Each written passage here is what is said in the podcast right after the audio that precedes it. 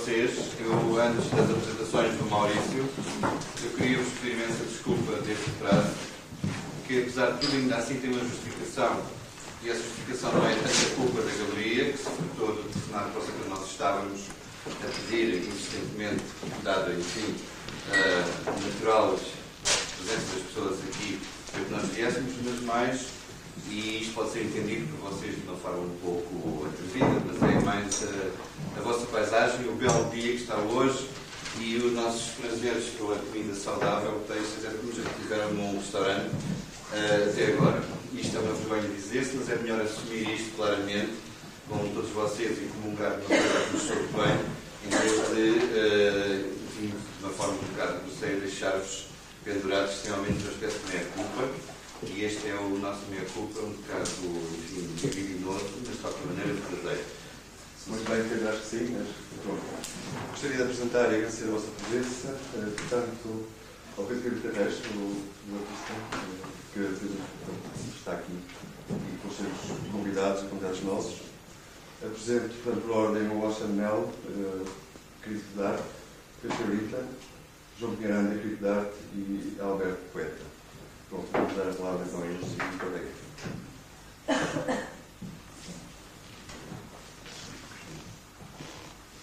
Boa tarde. Peço também desculpa pelo atraso, embora as razões tenham sido ambientadas pelo Pedro.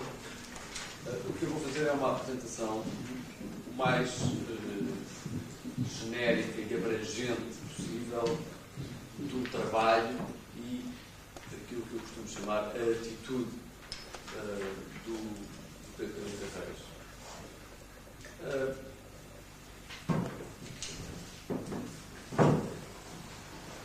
neste momento, uh, podemos dizer que o Pedro Reis é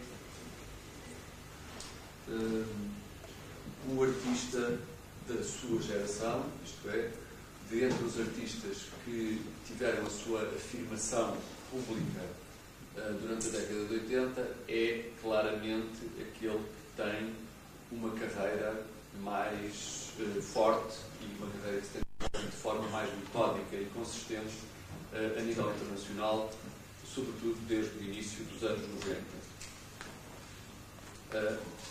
Uh, eu não entrarei aqui nos aspectos mais relacionados com a carreira nacional, porque suponho que o João Pinheirão irá ter a oportunidade de se dedicar a esse aspecto da, da carreira de trabalho de Pedro Atentaria apenas, no que diz respeito a essa carreira internacional, e para situarmos um pouco uh, de que é que estamos a falar, de quem é que estamos a falar, que uh, esta carreira internacional começou com uh, exposições individuais em galerias de Antuérpia e Nova York, que na altura surgiram ainda como acontecimentos um pouco pontuais, e depois, a partir de 90, Pavita começou a expor num circuito internacional de galerias de primeiro plano em Madrid, em Gant, na Bélgica, em Amsterdão, Paris, Los Angeles, Chicago.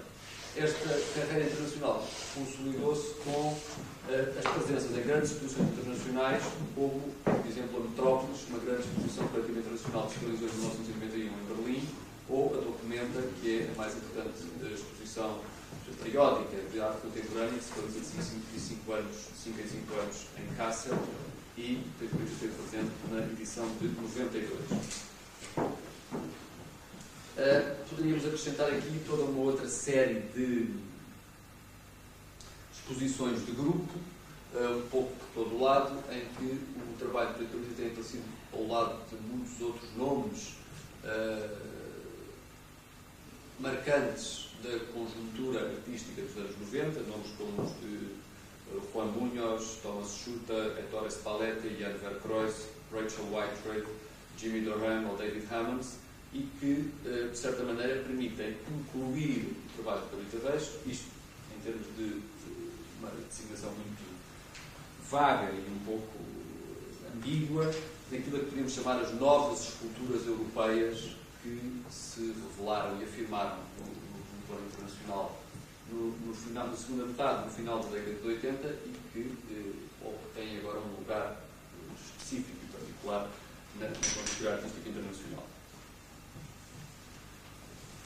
Uh, chamamos aqui uh, novas esculturas europeias a um conjunto de trabalhos uh, que podemos situar em contraponto a correntes americanas da mesma época, sendo que este contraponto se, se define em termos de essas correntes americanas terem uma filiação mais sociológica ou em termos de histórias das correntes estarem mais ligadas às heranças da arte pop ou da arte conceptual, enquanto estas práticas muito diversificadas de artistas como aqueles que eu já referi e que se podem referir como as novas esculturas europeias, surgem associadas a valores uh, filosóficos, antropológicos, metafóricos, poéticos, uh, apostando em valores como a complexidade, a ambiguidade, o distanciamento e privilegiando dimensões como as da subjetividade ou da memória. Tudo isto são, uh, digamos, palavras, valores que servem para identificar de uma forma necessariamente imprecisa um universo de trabalhos e, sobretudo, neste tipo de apresentação muito geral que estou a fazer, servem para fazer uma contraposição em relação às correntes da mesma época dominantes nos Estados Unidos da América e que têm uma filiação muito mais, eh, como sociológica, herdeiras da arte pop, ou seja, da imagética característica da sociedade de consumo de massas ou da arte conceptual com as suas ligações eh, da linguística e aproximação mais analítica. Estas obras, e aqui, eh, embora dentro deste certo grau de generalidade vamos nos aproximando do conjunto do trabalho de Pedro Cabrita, eh, não rejeitam a ligação à realidade social, têm-na como pano de fundo permanente, mas recusam uma relação de redundância, tautologia ou comentário ilustrativo em relação a essa mesma realidade. São tendências para as quais é frequente evocar como antecedentes, e estes antecedentes têm, são particularmente pertinentes no caso de Pedro Cabrita, uh, o trabalho de Joseph Beuys ou a arte povera italiana e os seus uh, nomes mais significativos. Aliás, a propósito desta exposição de desenhos, poderá ser particularmente pertinente evocar uh, os desejos do Joseph Beuys.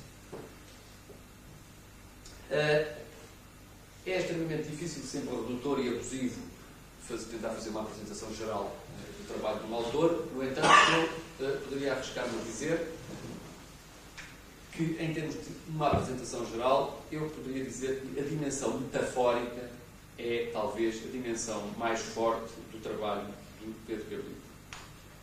Uh, e essa dimensão começa por se manifestar uh, na capacidade que o trabalho dele tem para convocar os grandes temas, os grandes valores antropológicos ou metafísicos. Mas, falando o que é que se entende aqui por dimensão metafórica, uh, a dimensão metafórica uh, revela-se e tem este ascendente porque a convocação dos tais temas, se é que se pode chamar temas, é sempre feita segundo um determinado método, e esse método que é importante. Essa convocação é feita de uma forma alusiva, indireta, ambígua, uh, preservando sempre a natureza enigmática de uma atividade que permanece sempre secreta uh, e pessoal. Isto é, não se trata de ilustrar narrativas, de veicular análises sociológicas ou de promover determinadas doutrinas ou determinadas teses, trata-se de criar um contexto material em que possam emergir significados, sentidos, que dizem respeito a valores fulcrais da existência. Se quisermos, as origens, as energias, os fins. Dito de outro modo, quando eu falo em referências, em valores, como exemplo, filosóficos, antropológicos, não, não, isto não significa, como é aliás óbvio, se virmos estes trabalhos, ou se conhecerem outros trabalhos de Pedro Cabrita, que tenhamos aqui uma obra com um peso retórica filosofante. Pelo contrário, o que esta obra tem é um método que, uh, pela forma alusiva, indireta, ambígua, como já disse, como lida com os seus temas, permite criar um contexto material. O que é, é um contexto material? São uh, desenhos, são construções, são objetos, são esculturas, são instalações. Uma coisa, uma coisa concreta, material, que na sua ambiguidade, na sua complexidade, uh, no que preserva de secreto, permite que em nós se manifestem, uh, que nós uh, nos apercebamos de sentidos e de significados que remetem para as tais origens, energias ou fins essenciais e primordiais para o ser humano.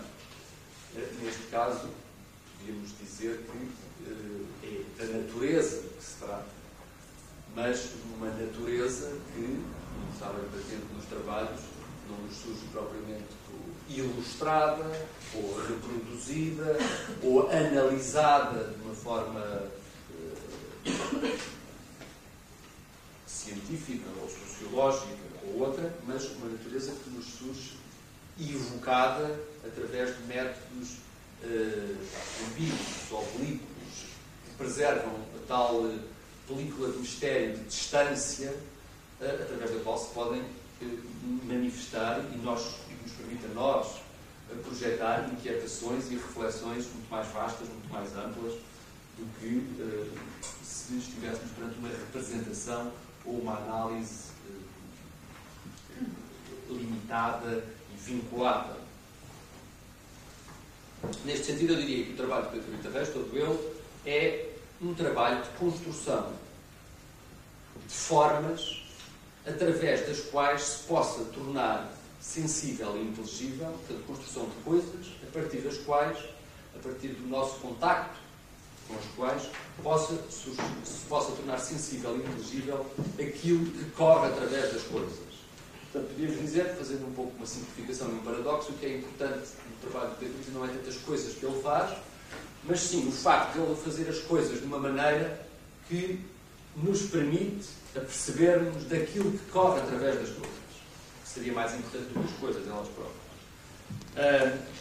O que é que corre através das coisas? A energia, ou seja, aquela energia que faz a diferença entre a vida e a morte, aquela energia que, que passa na relação do homem com a natureza, energia que depois pode ser explicitada, concretizada nas mais variadas formas. Aquilo que dá sentido.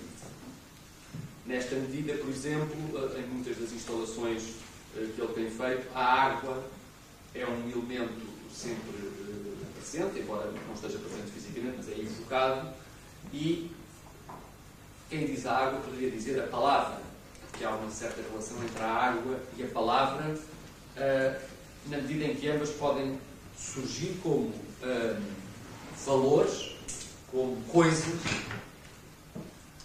que, através da sua passagem, e essa passagem corresponde ao processo de comunicação, fazem nascer o sentido.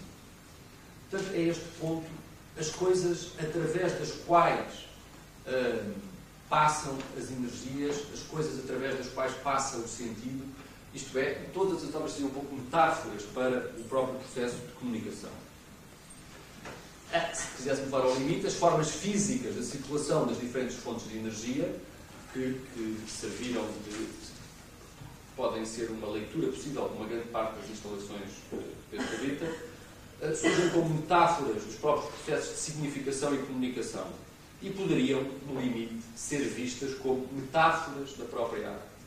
Se entendêssemos aqui a arte, de acordo com uma tese de filiação romântica, segundo a qual os objetos nos objetos artísticos aquilo eh, não são os próprios objetos artísticos que são a arte, isto é, não são as coisas que são a arte, mas uh, os objetos das obras de arte são apenas os lugares por onde a arte pode passar. Uh, neste sentido, o trabalho de Cabrita Reis torna-se também conceptualmente exemplar do entendimento que, uh, na opinião, o autor, Pedro, tem da, da própria condição e natureza do objeto artístico e do trabalho do artista.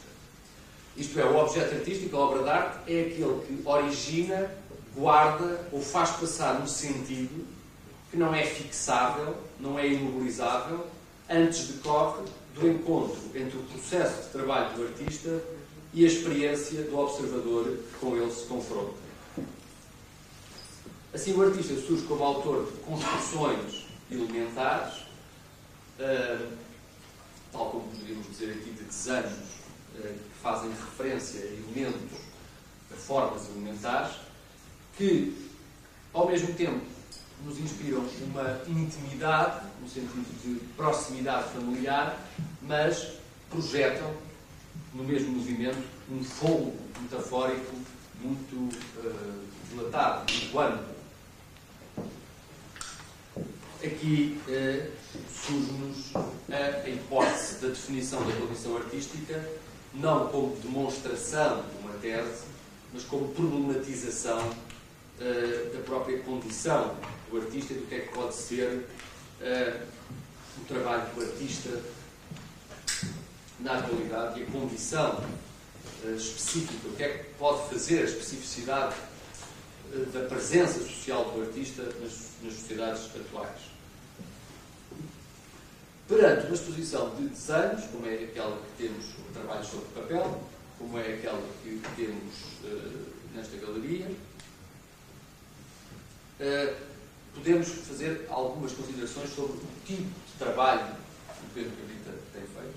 Uh, por exemplo, esta caracterização geral que eu fiz refere-se em grande parte às esculturas ou instalações que ele tem feito nos últimos 4, 5 anos, têm constituído a parte mais visível e mais característica da sua imagem como artista neste período. No entanto, aqui o que temos eh, são desenhos.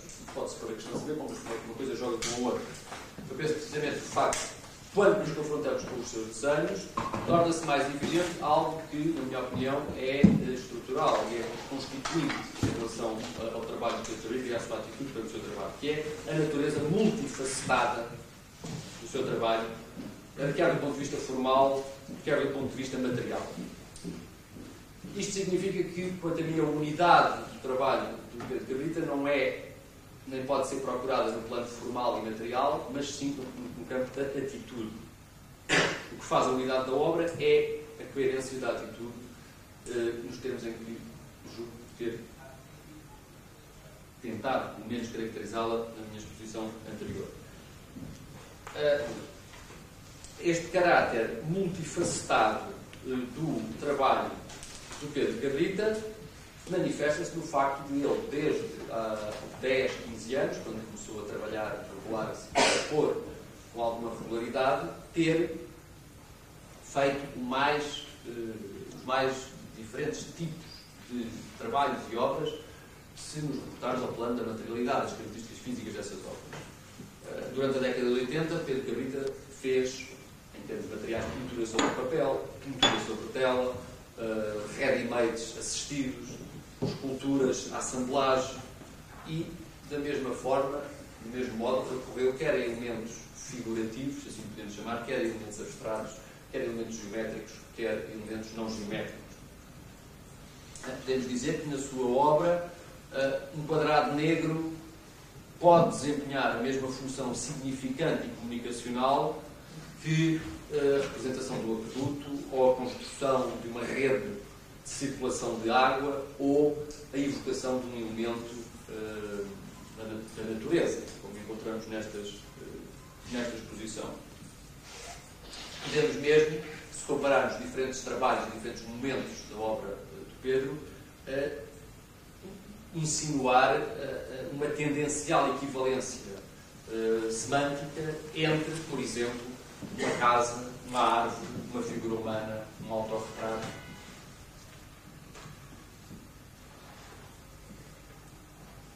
Isto porque, para retomar a ideia que me parece fundamental, não estamos no plano da representação, da ilustração, do comentário ou sequer da análise de elementos poderiam ser aqui a natureza e ali as formas de de conservação circulação da energia e ali a figura humana, não estamos perante estratégias de representação, análise, ilustração, comentário, estamos perante uma, uh, um método, uma atitude que consiste em criar contextos materiais através dos quais possam passar sentidos e através dos quais possa passar alguma coisa que é a relação entre um observador e o objeto dentro do qual ele está colocado,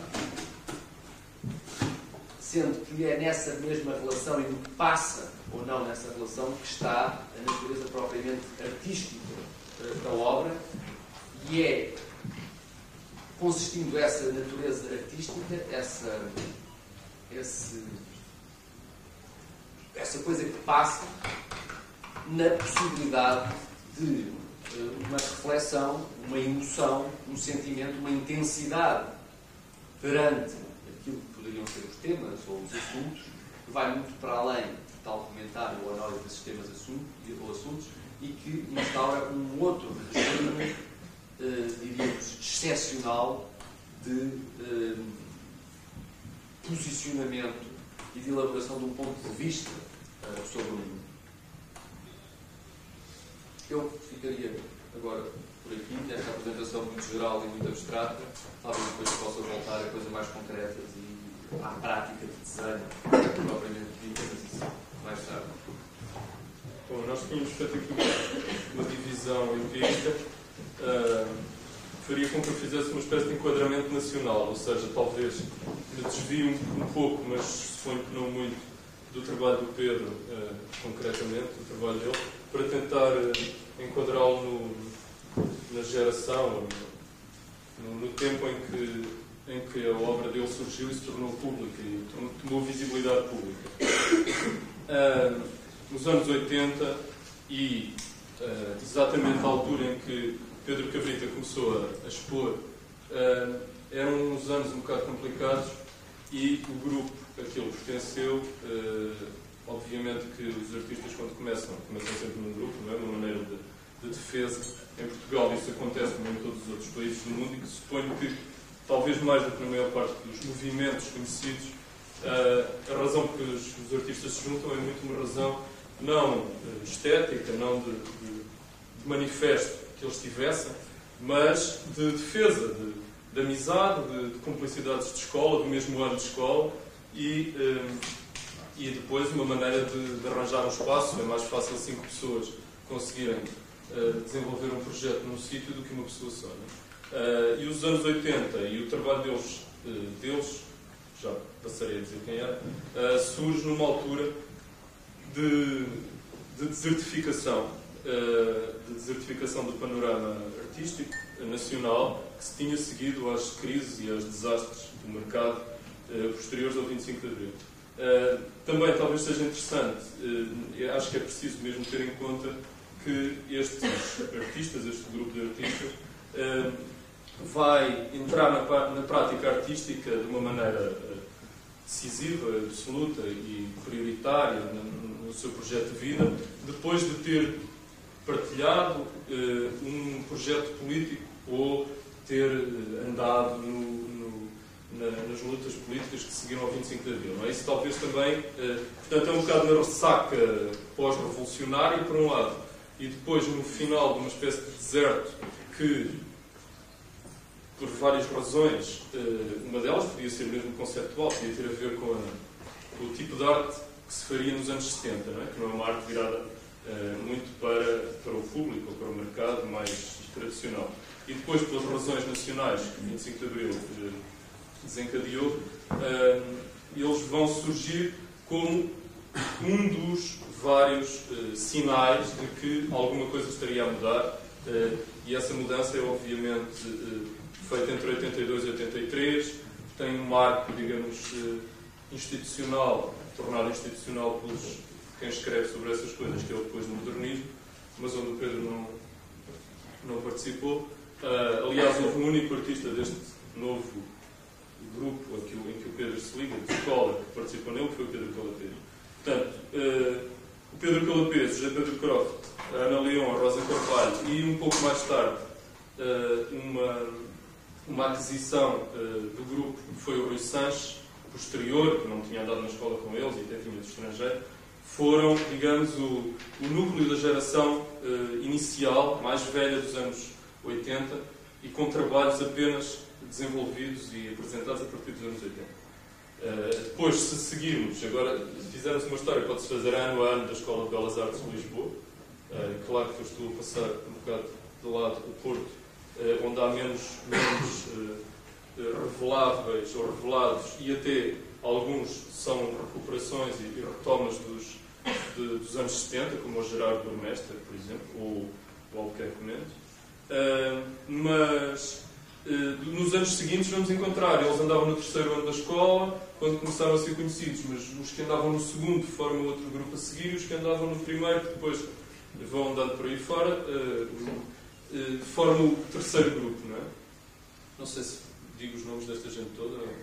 Posso dizer só para situar. Não, só para situar. Portanto, além dos, do, dessa primeira geração dos anos 80, claro que teríamos que considerar permanências, permanências atuantes.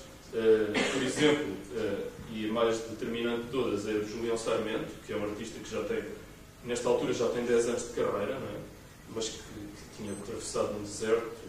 Quer dizer, ele próprio era de, de desconhecimento uh, e de não reconhecimento institucional, a partir desta altura também começa a ser considerado. Uh, mas depois a seguir vem o grupo do Pedro Casqueiro com a Ana Vidigal, por exemplo, e depois então virá o Pedro Proença, que teve exposição anterior, o Pedro Portugal, isso portanto num leque de nascimentos que vai entre 56 basicamente e 62. Né? Portanto é este, estes indivíduos que são os que se vão revelar nos, nos anos 80. Pode caracterizar o primeiro grupo, por isso eu acho que chamei a atenção para esse, esse aspecto inicial do, da a sua participação de adolescentes é feita politicamente e não tanto artisticamente, e a sua formação é, é uma atenção hum, que hum, é muito, muito forte, ligada para questões, e se analisarmos, se virmos a obra deles todos, conseguiremos chegar aí, ligada a questões de construção e desconstrução. Claro que quando isso passa do regime do discurso político para o regime do discurso artístico, nós podemos notar, por exemplo, no Pedro Calapês, eh, uma constante uh, interesse, um constante uh, desejo de, de, trabalhar as arquiteturas, não é? Não são arquiteturas simples, são arquiteturas em ruína, destruídas. Enfim, podíamos ir também fazer evocações românticas a propósito disso, mas são, principalmente, me parece mais interessante, são uh, arquiteturas ou paisagens em ruína ou em fragmentação e desertificadas, portanto, sem, sem presença humana. Uh, talvez o que o Alexandre falou de, de, na obra do Pedro, passaria qualquer coisa, é? ali já tem passado. Não é, não, é propriamente possível uh, determinar a presença de qualquer coisa viva ou de qualquer coisa que, que, que passa nesses, nessas paisagens, nessas pinturas, nesses desenhos do, do. Depois, uh, o Zé Pedro Croft, muito significativamente, começou a fazer esculturas com desperdício com restos de mármore, uh, bocados de, de, Aliás, era o único escultor, originalmente no grupo, com formação disso. Né? E uh, as construções dele têm também esse, toda essa dimensão metafórica de, uh, de reconstrução ou, ou fic, reconstrução fictícia de antigos ídolos, de guaritas, de coisas militares, de mesas sacrificiais, portanto, altares, isso. E é também feito num, numa, num, num nível de temático que vai do primordial eh, ao, ao, fragmentário, ao resto, à possibilidade de, a partir dos restos do mundo destruídos, reconstruir qualquer coisa. Uh, finalmente, para falarmos de um outro nome chave uh, do grupo, o, o, o Rui Sanches, uh, o que tinha uma formação inglesa e americana, ele vai à própria história da arte, é, talvez, é, quer dizer, é, é, o, é, o, que faz isso de um modo mais, mais forte, imediatamente mais visível, vai à própria história da arte, uh, aos clássicos, portanto, citando sempre pintores, ah, e, e citando, sendo eles escultores, citando pintores, uh, como por exemplo o Poussin ou, ou o David, portanto, pintores que estavam numa, num arco de, de criação clássica, portanto, um mundo equilibrado e, e e mesmo que fosse metafisicamente explicável, ele era sem, sem desequilíbrios, portanto, obviamente, um mundo tranquilo, uh, heroicizado, é? e vai a esse, a esse tipo de, de, discurso estabelecido e estável e o des, desmancha e desconstrói uh, analiticamente. É? Uh, nesse, nesse, nessa passagem da desconstrução-construção, parece-me que eh, reside também uma das características eh, do trabalho do Pedro Cabrito, aliás, o Alexandre Melo já, já referiu isso, uh, e, é isso uh, que garante, é, é, é, a acentuação desse, dessa vertente, tenho a impressão, na, na minha opinião, que garante depois a continuidade e a possibilidade de, de, de, continuidade de trabalho e de eficácia de trabalho uh, do Pedro. Os primeiros, as primeiras obras, por exemplo, as cenas da caça e da guerra, uh, que eram pinturas, não serão as primeiras, mas sim, as primeiras exposições dele de, de pintura que tenho são primeiras. E, não, Foi na sociedade? Era, não. Pois, em 83 e, e há um 82 Enfim. Uh, mas, mas, uh, mas as cenas da caça-guerra uh, tinham, tinham um discurso uh, de.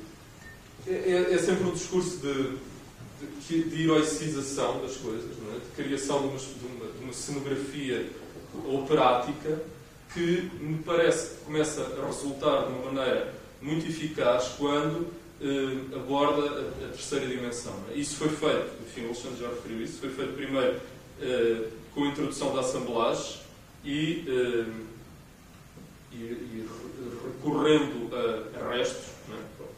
não me indica, lixo, coisas, cadeiras partidas, cavalos no pau, teorias, apanhadas aqui e ali, e um, para construir uma, uma exposição muito interessante chamada do Santuário e certos lugares, certos lugares, foi em 85, se não me engano. E, um, e depois uh, a passagem para as arquiteturas acabou por garantir essa garantir a eficácia desse, desse discurso, principalmente com aquele uh, acerto do, do acentuação do, problema da comunicação, dos sistemas de comunicação, das arquiteturas, como passagem, como abrigo. As casas são uma coisa muito importante e as diversas casas eh, metafóricas que ele foi construindo, eh, como depois uma série eh, recente, já dos anos 90, a Suite H, que tem uma, uma relação temática com H como abreviatura do hospital, acaba por, acaba por dar um uma vertente de, de, de discurso mais próxima de, de, uma, de, uma, menor subjetividade, em certa medida, de uma maior aproximação a questões ou momentâneas da, da atualidade. Uh, como é que, agora, se, tentando outra vez dar, o, dar o, um enquadramento sociológico, se quiserem, desta, desta movimentação toda, como é que esta geração se vai implantando? Eh, primeiro, e durante quase uma década, uh, à margem ou apenas tolerada pelo, por aquilo que podíamos chamar as instituições. Uh, as instituições institucionais. Enfim, ou seja, a Gulbenkian, por um lado, ou a AICA, a Sociedade de Belas Artes, tirando a sala em que estava sempre aberta aos sócios e eles podiam fazer algumas exposições fundamentais e marcantes do início de carreira. Mas depois aceitos por, por, possibilidade de, de, recusar uma presença que era uma presença que se afirmava noutros níveis. Níveis esses que foram, por um lado, nos anos 80, que foi uma época feliz, mais feliz que os 90, nesse ponto de vista, do mercado, enfim, genericamente mais. O Alexandre é, poderá tratar isso melhor do que eu, mas pelo menos, não, mesmo empiricamente, isso é evidente. E, eh, e, portanto, esse êxito foi feito à margem do que era habitual no, na, no modo de consagração dos artistas portugueses, que era sempre uma via oficial, ou seja, se fosse pelo SEMI até aos anos 50, fosse pela Gulbenkian a partir dos anos 60, e foi feita pelo, pelo que havia de frágil e fraca, como se viu, fraquíssima sociedade civil eh, em Portugal enfim, e mercado. Uh, e depois foi feita por uma outra por uma outra parte dessa sociedade foram jornais não não imprensa especializada porque não havia ou a que havia estava ligada a instituições que não franqueavam ainda não franquearam as portas a, a ninguém uh, eh, um, eh, não não portanto pela, pela, única revista que existia que era a Colóquio mas uh, por, por jornais tão tão óbvios como fosse o Jornal de Letras letras e artes, que queria tratar da arte, mas também pelo expresso, o que eh, cria uma situação original em Portugal, que é os semanários genéricos e a imprensa geral ser aquela que tem que se recorrer para saber o que é que se passa na arte portuguesa uh, durante essa década.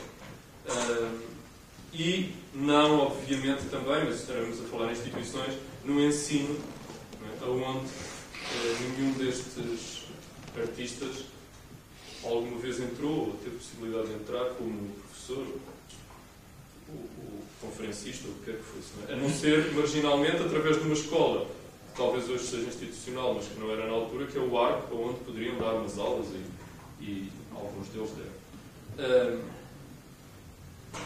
portanto, e é nessa, é nessa circunstância que se chega aos anos 90, que é os anos da instauração de, propriamente da carreira internacional de, do Pedro, uh, mas é internamente uma época uh, complexa e confusa. Não, não cabe aqui estar agora a falar dela, depois, se vocês quiserem, poderemos tentar definir como é que as coisas se, se definem a partir dos anos 90. Por um lado, as tais instituições, uma das tais instituições, a Gulbenkian, acaba por, por mudanças de direção e alterações internas de poder, um, integrar o, o, discurso daqueles que tinham andado a, a afastar durante uma década. Mas, por outro lado, no, no campo das, das, publicações, os, eh, aquelas eh, publicações que tinham dinamizado os anos 80 entram em recessão e, e, e perdem a dinâmica que tinham. tanto o JL, antes ainda, como, como, como o próprio Expresso. E não surgem alternativas evidentes a isso. e depois. Portanto, a institucionalização agora vai-se dar num nível exterior à, à realidade nacional ou a institucionalização, não queria dizer, mas o reconhecimento.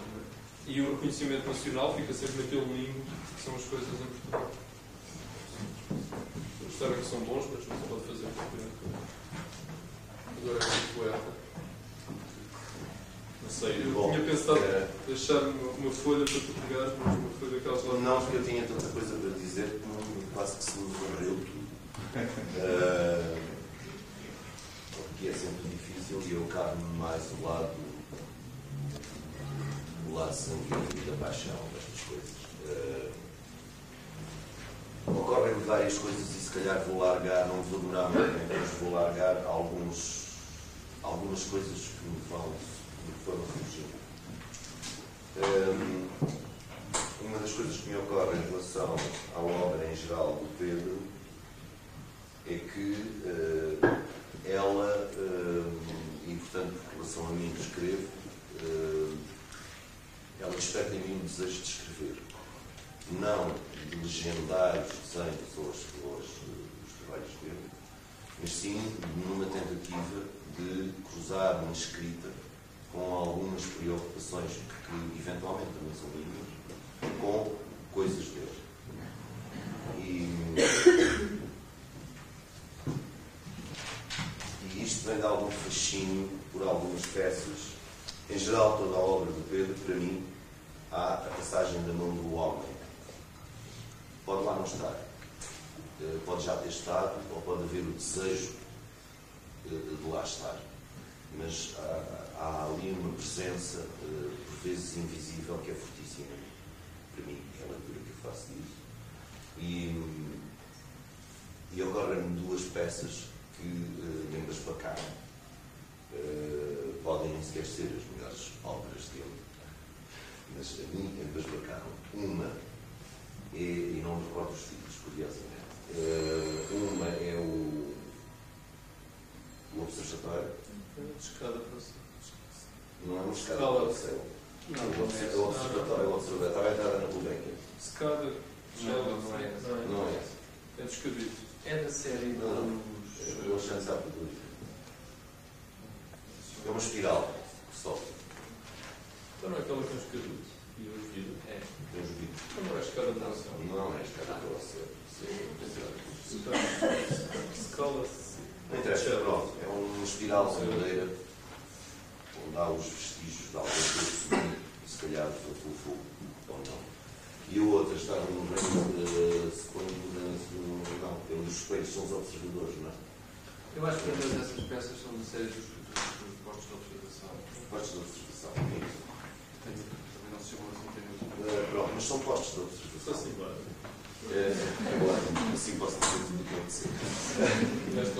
assim, uh, depois, em relação aos desenhos lá de baixo, não vou dizer muita coisa, porque acho que o meu texto já, já fala de uma forma uh, quase por empatia com o que lá está. Sim, Alberto, mas só que Uh, sim, infelizmente não temos o catálogo ainda impresso e as pessoas não têm a oportunidade mas de vão ver. ter, mas vão ter. Uh, pronto, eu, eu quando, quando o Pedro me convidou para uh, escrever alguma coisa para o catálogo, para este catálogo especialmente, senti-me extremamente feliz e contente, devo dizer, uh, porque já o tinha feito com os pintores e de, e- e de quem gosto, que gosto muito, mas de formas sempre muito diferentes. E aqui era uma coisa muito mais eh, forte, digamos assim. Tinha de acontecer um dia. Eh, eu, quando fiz, uh, suponho que 40 anos, o Pedro ofereceu-me um livro, eh, um livro meu, uma da minha obra completa, desenhada com plantas e eh, que tinha, esta- íamos jantar juntos e, portanto, entre as 5 horas da tarde até a hora do jantar, ele resolveu desatar a desenhar aquilo tudo e trouxe-me e foi uma- para mim foi um, um dos prazeres mais bonitos que já tive e foi comovente, não estava nada à espera. E é curioso ao fim destes anos todos, e já lá vão oito, oito. Ah, ah, de repente o Pedro telefona-me e é preciso ah, gostar e chego ao ateliê e deparo-me com ah, enfim, com uma vegetação estranha. E e o, o que me, o que me atraiu imediatamente é que eu acho que esta vegetação tem a ver com o sonho. Uh, tem a ver muito mais com uh, uma vegetação que não existe. Uh, e quase poderia, uh, se não houvesse mais nada de vegetal à nossa roda, poderíamos servir-nos desta, desta, de alguns são meros apontamentos, mas podíamos servir quase disto como uma matriz para refazer uma vegetação eh, exterior. E, e isso fascinou-me completamente, eh, porque me remete para coisas muito antigas, coisas da memória, mas também coisas do sonho eh, eh, um desejo de, eh, de digamos, no caso são elementos vegetais, mas podiam ser animais, podiam ser outra coisa, que entram dentro de um universo que é único e que fazem parte dele e já não têm nada a ver eh, com, com o real. Eh, e se calhar para explicar melhor, há uma semana tive ocasião pela primeira vez de ver a montanha de Santa Vitória do Cezanne, que o Cezanne, que o Cezanne pintou eh, quase, quase incessantemente. E a sensação que tive é que aquilo não existe. Aquilo existe, de facto, porque o Cezanne pintou, a montanha já lá não está em um holograma. Não tem interesse absolutamente nenhum. É um pedregulho cinzento que muda de tonalidades. É bonito, como paisagem, mas é um objeto de meditação, digamos assim. Só, só que ela existe porque já existe pintada e é sobretudo isso. E eu tenho essa sensação eh, com as coisas do Pedro. São coisas que se- muitas vezes sonhei com um desejo, são, eh, mas são misteriosas e acho que há coisas misteriosas que é bom que se mantenham um certo mistério sobre elas, pelo menos para mim. Para terminar, não quero alongar, porque senão começaria aqui a contar histórias, porque eh, as complicidades não passam só por aí, passam também pelo bom vinho, pelos charutos, que o Pedro fuma, que eu odeio, eh, por eh, as aguardentes que ele de repente traz e me põe à frente e que eu tenho de beber, porque senão, enfim, não, são coisas complicidade. Mas eh, eu quase queria ser radical numa coisa, neste momento, e apetece-me imenso fazer isso. Há dois artistas que me perturbaram profundamente eh, na minha vida. Joseph Beuys, que infelizmente morreu e que eu conheci pessoalmente e tive, eh, enfim, o prazer de apostar a mão e falar em português e em alemão. Acho que entendemos lindamente 5 minutos e a bem, porque não percebemos nada, estávamos estávamos a dizer um ao outro, mas sorrimos imenso e foi muito bonito como.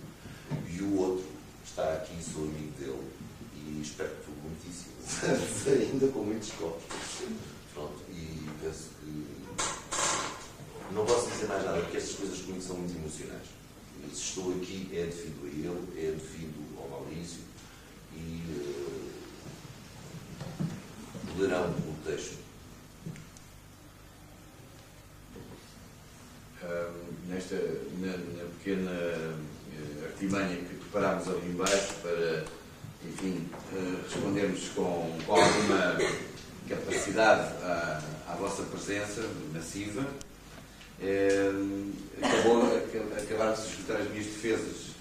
Portanto, vinha hoje Alexandre que fazia uma, uma, uma, um entendimento rápido, mas bem pontuado do que tinha sido o meu trabalho ao longo destes tempos, nomeadamente na, digamos, as linhas de força uh, teóricas ou filosóficas ou estéticas, se quisessem o João uh, batizava-me, isto é, através do batismo as pessoas são assumidas na sociedade pelo nome e pelo padrinho e ele arranjou-me uma família, disse onde é que essa família estava e como é que funcionava. Falámos dos grandes amigos sempre, do Calapês, do Sarmento, do Rui Sanches, do Croft, por aí fora. E uh, o, o, Alberto, como poeta que é, uh, apressou-se a desculpar-me todas as coisas menos compreensíveis que as pessoas acabam por fazer. E que em momentos não era lucidez, no caso de ser um artista, essa pessoa, e para que as coisas se tornem rentáveis, assumem forma de obras de arte que outros com o mesmo grau de, enfim, de, de, de ansiedade em relação à vida acabam por uh, comungar, ou vivendo-as, ou querendo-as, ou roubando-as, ou desejando-as por aí fora, e suponho que é isso que acaba por nos unir aqui nesta tarde de sábado, onde nós estaríamos todos num sítio mais perto do mar, mas enfim, as possibilidades eh, culturais existem e nós temos um grande trabalho em prol da inteligência contra algumas asfixias que suponho que todos nós sentiremos eh, pele por várias razões, mas com a mesma intensidade. Em relação àquilo que eu poderia ser suposto eh, dizer, eu prefiro propor-vos o seguinte, que é muito rapidamente falar-vos-ia da história destas, uh, destes desenhos que vocês têm aqui embaixo, embora isso, já que a obra se substitui com mais facilidade e maior intensidade àquilo que sobre ela se possa dizer, mas ainda assim uma ou outra palavra não ficaria deslocada, e a seguir proponho-vos muito em, em, digamos, em intensidade e velocidade um conjunto de slides que uh, se reporta aos anos uh, mais recentes do meu trabalho.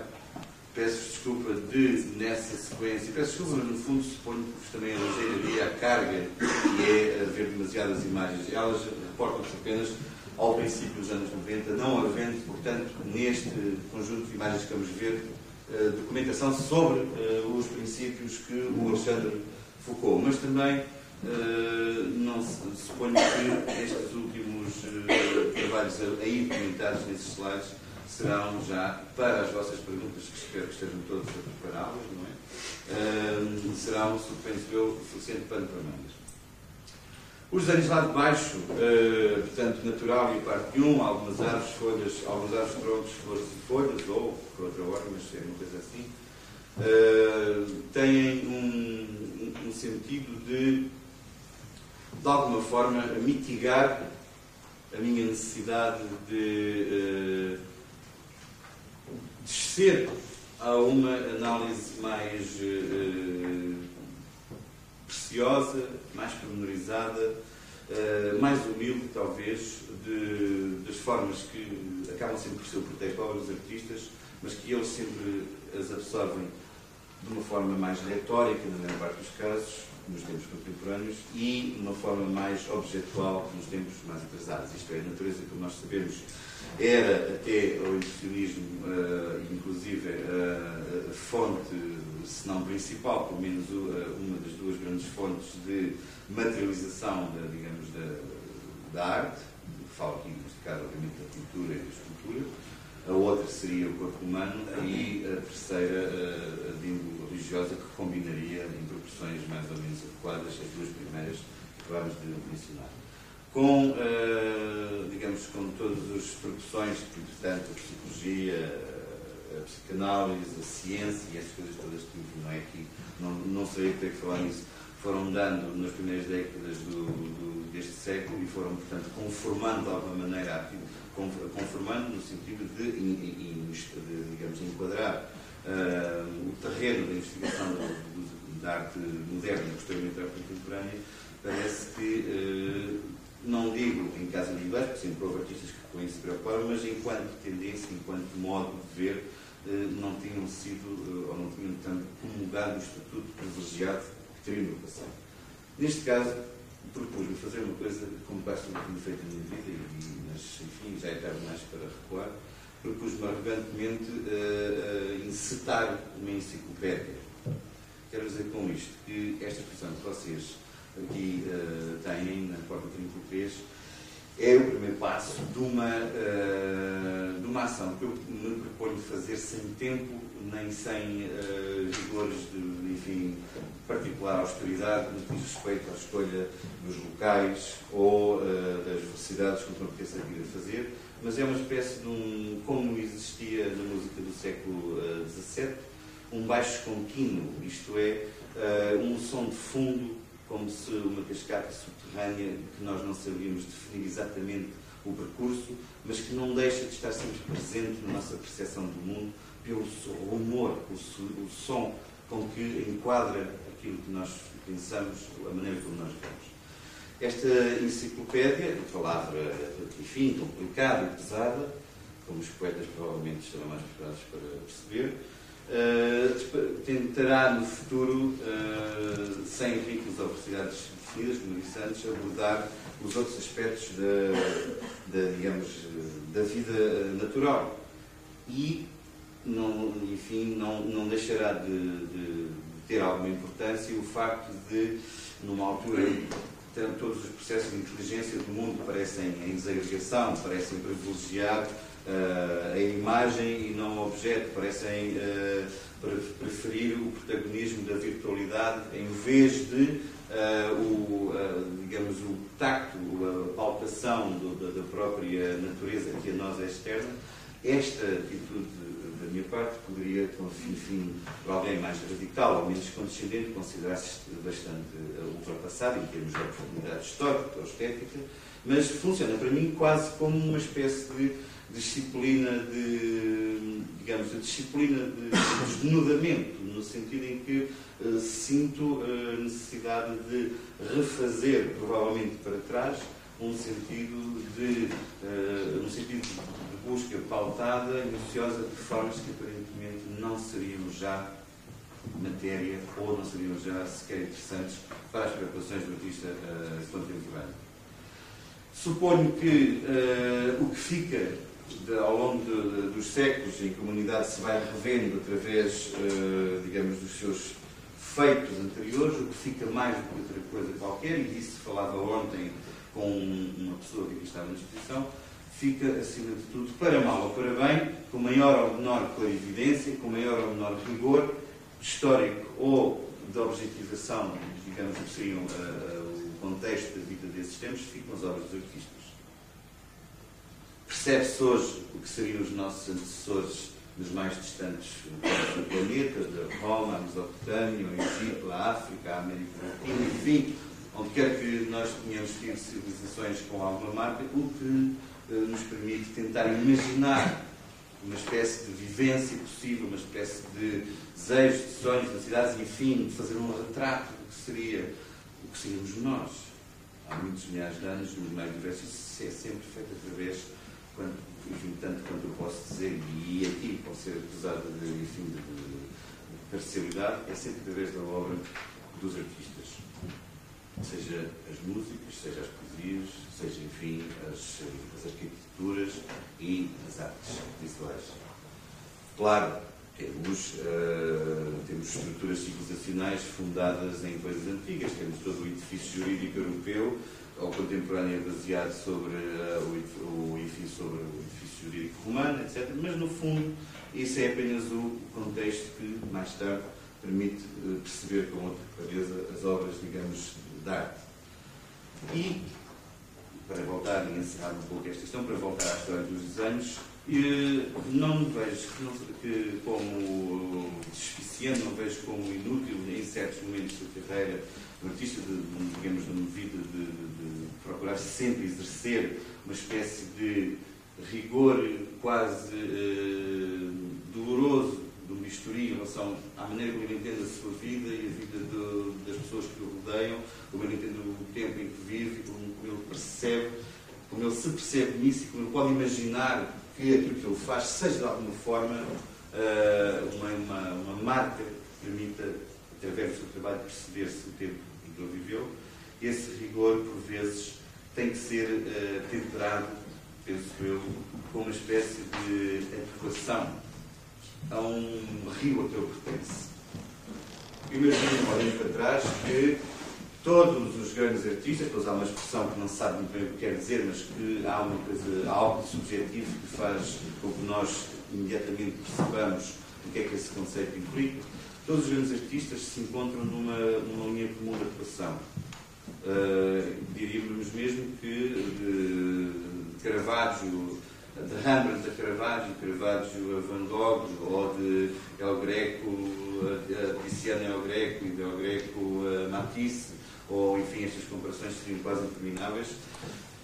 Independentemente da, da dos lados mais uh, particulares, da, das visões mais íntimas, mais especializadas, enfim, das, das propostas mais, uh, uh, mais radicais de rompimento, há, contudo, uma espécie de energia comum, há uma, há uma forma de estar, há um máximo comum, uma espécie de magma do qual essas árvores, eu imagino cada artista como uma grande árvore ao longo de uma, de uma estrada, que uh, poderá fazer-nos pensar num caminho comum que seria o entrosamento de todos, uh, de tudo aquilo que vai sendo novo em cada tempo e tudo aquilo que, apesar de tudo, poderá ser comum a todas as épocas da, espécie humana, do ponto de vista cultural.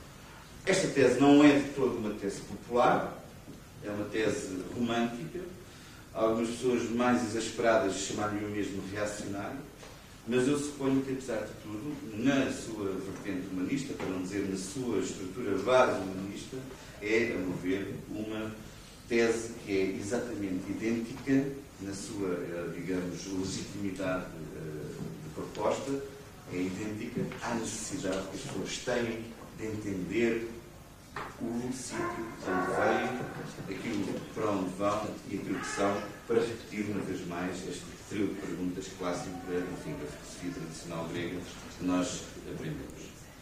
Eu sinto desse lado da inquietação, sinto-me do lado, enquanto artista, de alguém que faz a retoma dos pontos, digamos, culturais, dos pontos de realização que há entre os momentos do ruptura. Isto é, interessa-me mais legitimar todo o exercício de construção de sentido e significado que há entre os momentos de ruptura. E este, uh, estes momentos de ruptura sendo entendidos, enfim, uh, ou cientificamente, como os momentos de vanguarda, como os momentos de ruptura, nomeadamente, enfim, algo a que estamos habituados no nosso conhecimento da história da arte do século XX. E é aí que, de alguma forma, poderíamos, se quiséssemos, se tivéssemos, enfim, a generosidade de o assumir, incluir esta minha enciclopédia. É como que um pouco uh, o momento em que, apesar das tensões, apesar do exacerbamento uh, do, do, sentido e do centro do, do, do, espírito, no sentido de provocar a construção de uma obra que seja sempre em avanço, uma espécie de compreensão do que é, uh, o, digamos, do que é a ligação ou o cruzamento entre o artista e o sítio que pertence, estas obras que aparecem, ou poderão aparecer como mais pausadas, mais serenas, mais, eh, mais como que eh, uma obra mais como que uma, uma menor inquietação, são apesar de tudo, e isso interessa-me profundo, são apesar de tudo eh, lugares em que eu posso recuar para ver mais longe.